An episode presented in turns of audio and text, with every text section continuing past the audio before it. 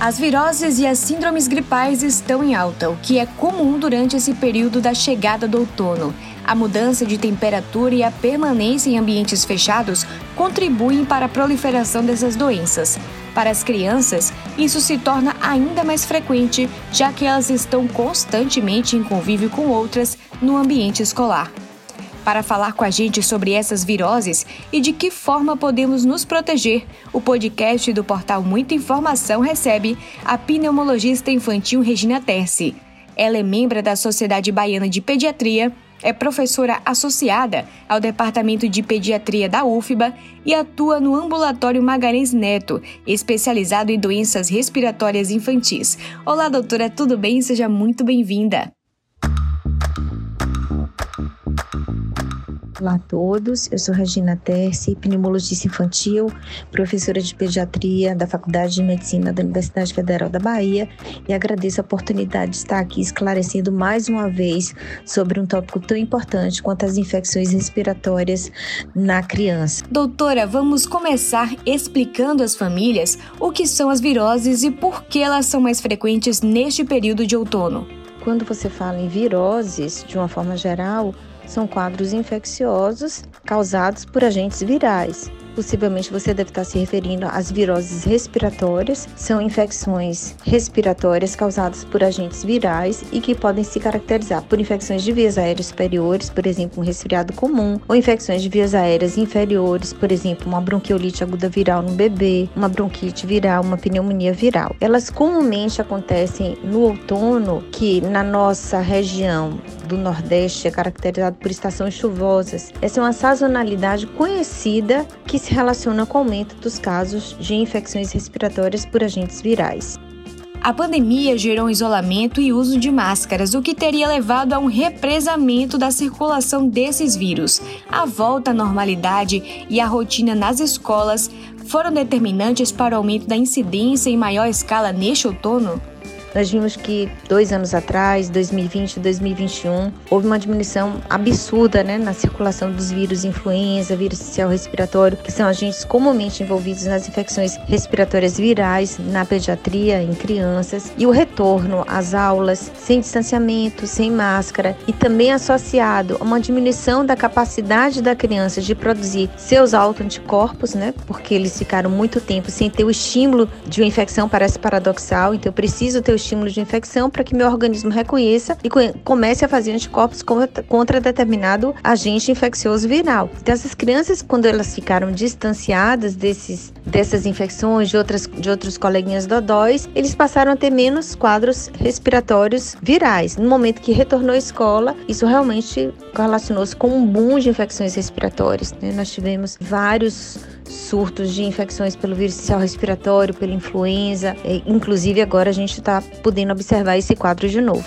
Uma dúvida muito comum é o que diferencia a gripe do resfriado pode nos explicar um pouco sobre isso? Quando nós falamos em resfriado, nós estamos referindo a um quadro mais leve de acometimento da infecção da via aérea superior por esse agente infeccioso viral. Comumente a criança se apresenta com obstrução nasal, com coriza, dor de garganta e fica ali. E esse quadro se resolve em 3, 5 dias. Quando nós abordamos a gripe, ele se refere a um quadro mais importante, a um quadro mais sistêmico. Tem febre envolvida, a um, um, um quadro mais importante de obstrução nasal, coriza, mialgia dor muscular. É um quadro muito mais intenso se a gente for diferenciar entre um e outro. Então, os resfriados são quadros mais leves e os quadros de influenza, de gripe, são quadros mais importantes com acometimento maior do estado geral do indivíduo. Muitos pais levam as crianças ao médico com menor sinal de doença respiratória, mas em alguns casos isso não é recomendado.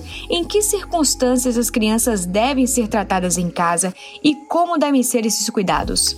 Nós, como médicos, como agentes de saúde, nós temos que orientar. Quando preocupar uma mãe para que ela se dirija a um serviço de saúde ou emergência com seus filhos com esses quadros respiratórios. Por exemplo, uma mãe que observa que a febre tem mais de 38, 48 horas, que não cessa, uma febre de 38,5, 39, a criança é pequenininha. Isso é um sinal de alerta, ela deve procurar a emergência ou o seu pediatra. Uma criança que cursa com febre, obstrução nasal, mas que está vomitando, vários episódios de vômitos, com diarreia frequente, aquela criança que não consegue tomar o leite materno ou se alimentar adequadamente, que não tem uma boa ingesta de líquido ou de alimento, ou que esteja cansando, com dificuldade respiratória, a mãe pode ver pela barriguinha, a respiração subindo e descendo, né, o peitinho entrando. Essas crianças, elas devem ser orientadas a procurar um serviço de emergência ou seu pediatra. Em contrapartida, doutora, quais são os sintomas que evidenciam o agravamento do quadro clínico e devem levar os pais a buscar o atendimento médico para essa criança?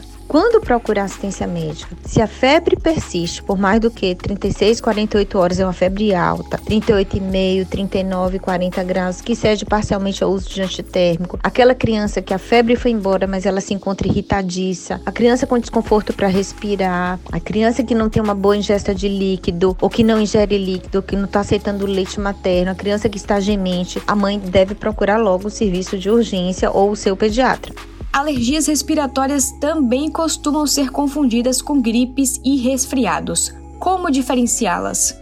Os quadros de alergia respiratória geralmente têm associação com contato com alérgeno, ou a poeira doméstica, poeira intradomiciliar, com mofo, com pelo de cão, pelo de gato. Então é, é importante fazer essa associação. Qual foi o fator deflagrador? Aquela criança que apresenta febre, coriza, espirro, que teve contato com um coleguinha gripado, provavelmente aquele quadro é infeccioso e principalmente se está associado à febre. Então a gente consegue fazer a distinção. Entretanto, é importante ressaltar que as crianças atópicas elas têm uma maior predisposição a fazer quadros infecciosos. Então também uma coisa leva a outra. Que medidas devem ser adotadas para prevenir as viroses nesta época do ano? Primeiro que você deve cuidar de uma boa alimentação da criança, uma boa noite de sono. Então é importante ter um sono de qualidade. É importante que essa criança tenha uma boa alimentação rica em proteínas, frutas e verduras. É importante que essa criança esteja com o calendário vacinal atualizado. Bronquiolite e pneumonia assustam bem mais. Essas doenças podem derivar de quadros mais simples, como as gripes?